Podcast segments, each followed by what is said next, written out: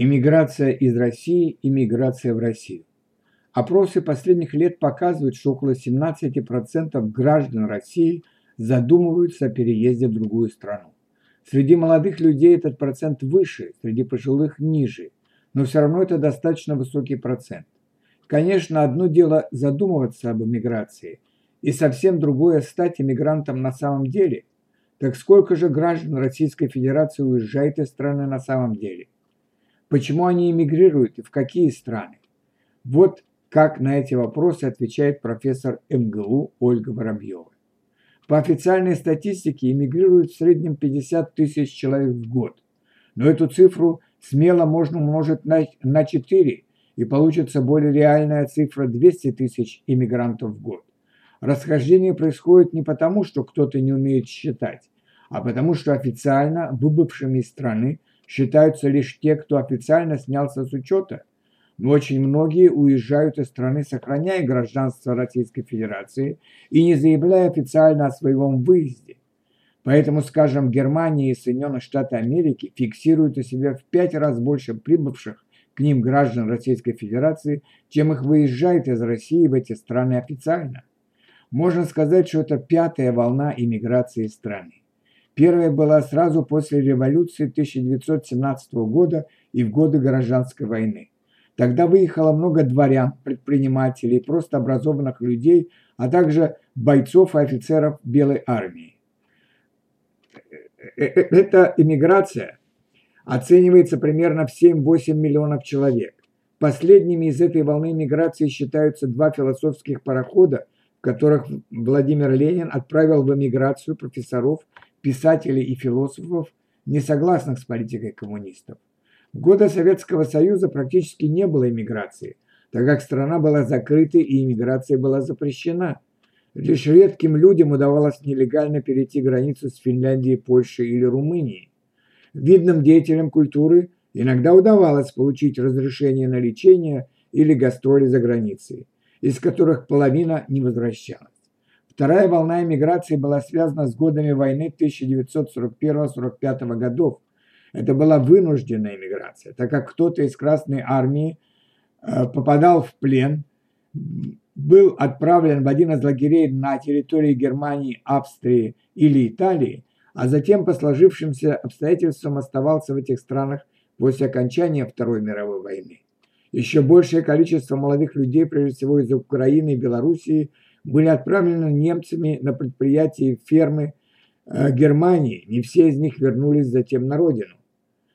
В 1970-е годы советское правительство лишало гражданства и высылало из стран из страны неугодных писателей, художников, скульпторов, режиссеров, музыкантов и других деятелей культуры.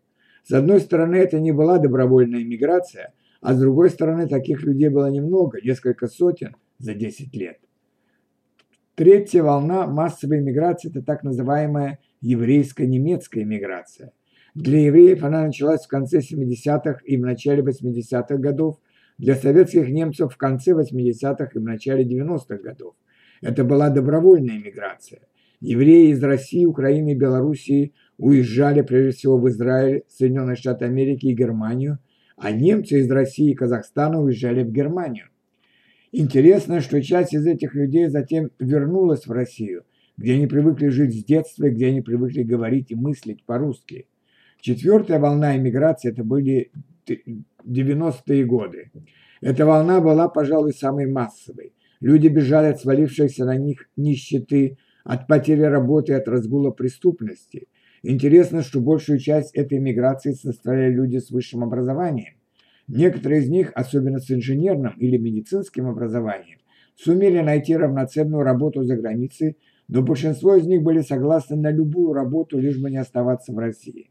Они не верили, что Россия когда-либо сумеет выбраться из своего экономического, политического и межнационального кризиса и ехали на Запад, как они говорили, ради будущего детей.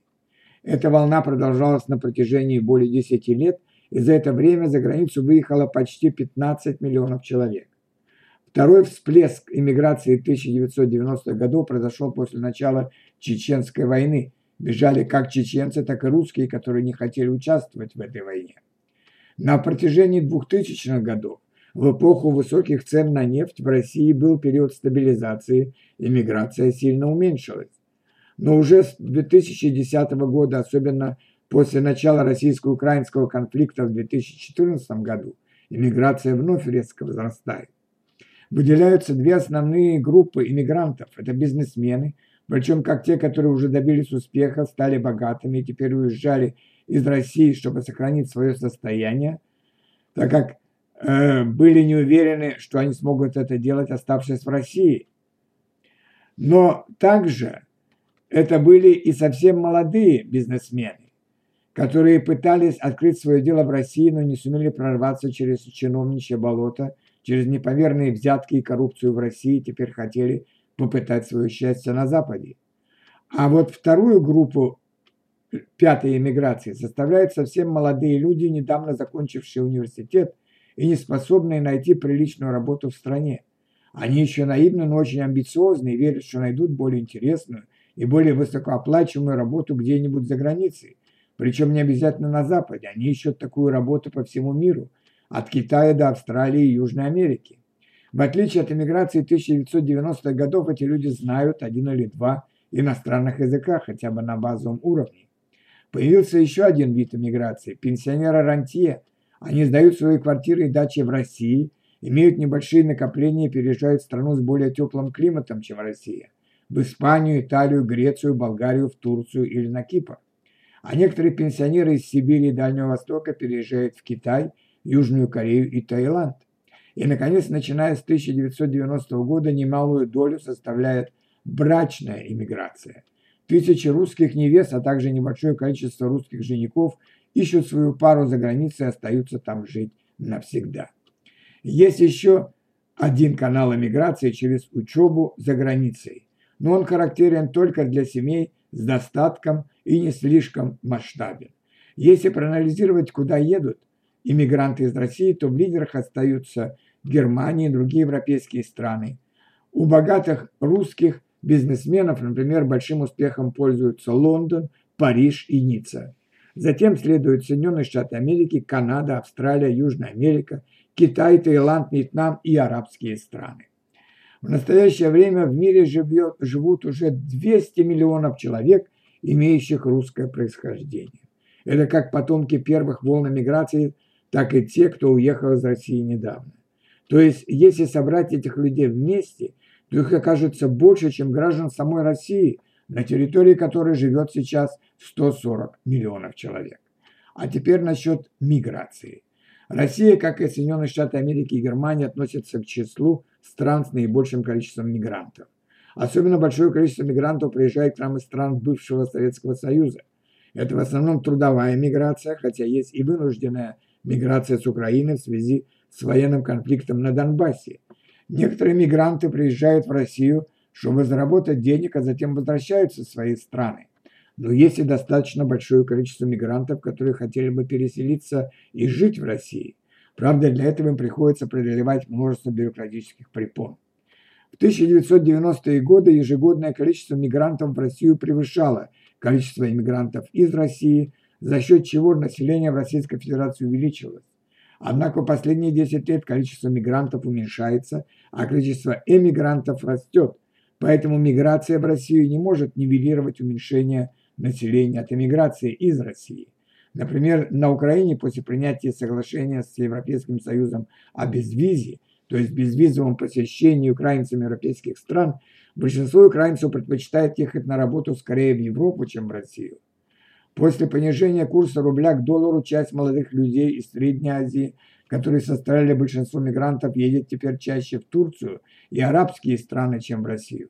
А если к этому добавить сложное законодательство, чиновничьи придирки и вымогательство взяток при получении российского гражданства, то это тоже не добавляет энтузиазма у мигрантов даже русской этнической национальности для переезда в Россию.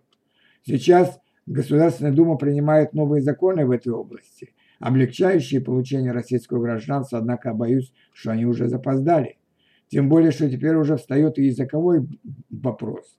Первые 15 лет после 91 года к нам могли бы приехать люди, владеющие рус, русским языком, так как русский язык преподавался по всему Советскому Союзу. А теперь уровень владения русским языком и с каждым годом падает, и молодое поколение в новых странах бывшего Советского Союза уже не понимает или плохо понимает по-русски. И последнее.